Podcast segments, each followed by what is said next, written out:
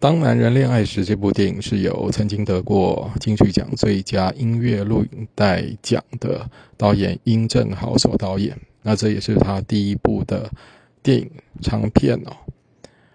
那殷正豪导演呢，是从拍摄、从做所谓婚摄，也就是从做婚礼摄影起家哦。那一路呃，从接下来呢拍摄 MV 哦，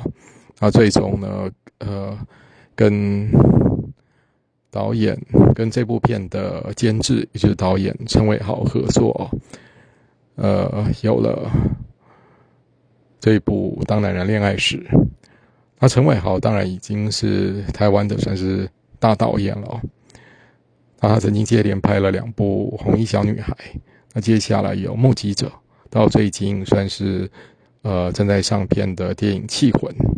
每一部都是卖座电影，同时在观众的口碑都相当的不错。那在应正豪跟陈伟豪的合作呢，最终呃出现了这部我自己认为算是呃相当令人感到惊艳的电影《当男人恋爱时》。那这部电影呢是由呃几年前的韩国的同名电影所改编。那在韩国原版呢？呃，是由韩国的顶级演员，呃，黄正明所主演哦。啊，到了台湾版的话，则由我们台湾呃前年刚得到台北电影节最佳男主角奖的演员男演员邱泽哦，以及呃呃演技同非常精湛的徐伟宁所出来一起来主演。那跟韩国版。如果拿来跟台湾版两个版本比较起来的话呢，韩国版呢相信是一个比较正统的一个爱情片哦，也就是一个韩式的一个带有悲剧色彩的爱情电影。那台湾版的尽管故事跟韩国的故跟韩国的原版基本上大致都相同，出场的人物也基本上大致相同。不过呃，殷正豪跟陈伟豪为这部电影注入了呃喜剧色彩。哦，注入了韩版本来所没有的戏剧色彩，呃，使这两部电影的调性也因此有了不太一样的感觉。韩版走的是一个比较，呃，更趋近、更写实，那更稍微沉重的一个调性。而台湾版呢，因为加入了戏剧的的元素，所以相信显得比较色彩多变哦。那要提到这部电影，首先不得不。先提的就是男主角邱泽，呃，那这个电影的故事呢，就是由以男主角邱泽所饰演的这个叫做阿成的的角色所展开。那故事讲述的呢，是这阿成这个是一个小镇上的一个算是小混混吧，那他是一个专门。负责的工作呢，就是在一家讨债公司里面呢，专门负责讨债哦。那但他是，其实他并不，但是他又不是那么一个典型的一个呃恶霸式的一个小流氓、小混小流氓哦。那他对于他所讨债的对象，经常性的呢，都会露出了人性的一面哦，透出了一种关怀的感觉。那也就是在这个所在的过程中呢，他认识到了由徐伟宁所饰演的浩庭哦。那浩庭呢，因为父亲的欠债的关系呢，浩庭被迫呢，呃，因为不敌这阿成他们的追债哦，最终也继承了父亲的债务。那正是在这个讨债的过程中呢，阿成对于浩庭是可以说是一见钟情，然后继而开始用各种方式一步一步的靠近。那两个人终于在一起，可是在一起之后，自然后面还有其他的故事哦。那说到这个男主角邱泽呢，我觉得，呃，这部片子呢，可以说是应该可以说是他呃表演以来应该是呃表现的最好的一次哦。这个角色几乎像是为邱泽量身定做的，跟原版的黄圣明比较起来。因为两个人大概应该有差不多将近十岁的年龄差别哦，所以黄正明的演出呢，呃，让角色相形显得更呃沧桑哦，或者说用我们台语来讲呢，显得更漂泊哦。呃更江湖气息更重，而邱泽呢，因为更年轻哦，更帅。所以我觉得邱泽所演出的这个阿成呢，相形之下是凸显他潇洒的一面哦，甚至有带有呃潇洒了、顽皮的一面。那邱泽演绎的非常好。那相较于他上一部令人特别印象深刻的电影，又是我刚才讲到的前年拿到了台北电影奖最佳男主角，同时也入围了金马奖的这个《谁先爱上他》的这个男主角，相之下那部电影呢是。呃，邱泽走的是比较内敛的方式。那到了这部《当男人恋爱时》，我认为邱泽则注入了一些在因为有喜剧元素的情况之下，邱泽相形之下，呃，也有了一些需要呃外放的情感外放的部分。那有一句话叫做“收放自如”，我觉得在阿成这个角色上面完全的体得到了体现哦。那影片的前半段。我觉得在追求呃浩廷的这个过程中，我觉得他走的是一个比较外放的一个一个路线。那到了影片的后半段哦，随着情节的转折，开始我觉得有些内敛的情感出来哦。我觉得这可以说是邱泽自己应该就是作为演员生涯到目前的一个巅峰。呃，我们也很高兴看到一个演员哦，从呃刚入行的时候一个纯粹的偶像派，到现在已经真的转成一个很扎实的演技派。呃，尤其像我自己是特别喜欢看看演表演哦，我觉得邱泽的表演相当的令人呃，相当的令人感到惊喜。那同时还必须提到的，可能是因为为了要，我觉得可能是要稍微掩饰一下邱泽的帅度。这个电影里面给邱泽的造型，我觉得也相当的有趣哦。尤其是他那一头，我觉得应该称之为是类似米粉头或爆炸头的发型哦。我觉得也为这个角色达到了相当的一个，呃，为这个角色更加深了他那样子一个属于呃很顽皮哦的，然后潇洒的那样一个面貌。那当然，这部电影呢很。很明显的是一个以男以阿成这个角色为中心主角的的的故事哦，但是我觉得无论如何不可不提的是这个电影的女主角，也就是有呃饰演浩庭的徐伟宁。哦，对，徐伟宁已经在这部电影哦，我觉得更再一次的证明了她是当今台湾女演员，在她这个辈分里面哦，应该算是最好的演技最好的女演员。从同样跟陈伟豪合作的两部，呃，《红衣小女孩》，到前年他所演出的，呃，前年还是去年他所演出的 Netflix 的制作，呃，《谁是被害者》，到这一部《当男人恋爱时》，我觉得徐伟宁都展现了非常出色的演技。那我觉得更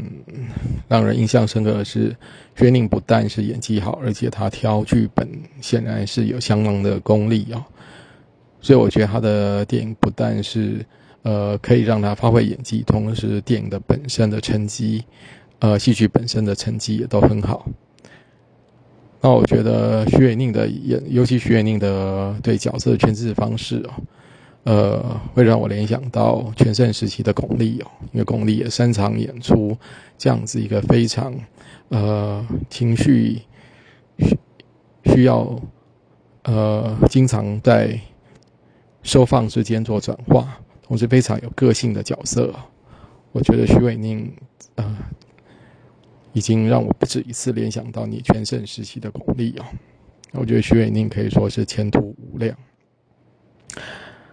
那谈到演员，这部片子也有另在配角部分哦，演出也都很精彩，包括是饰演阿成的父亲的蔡正南哦，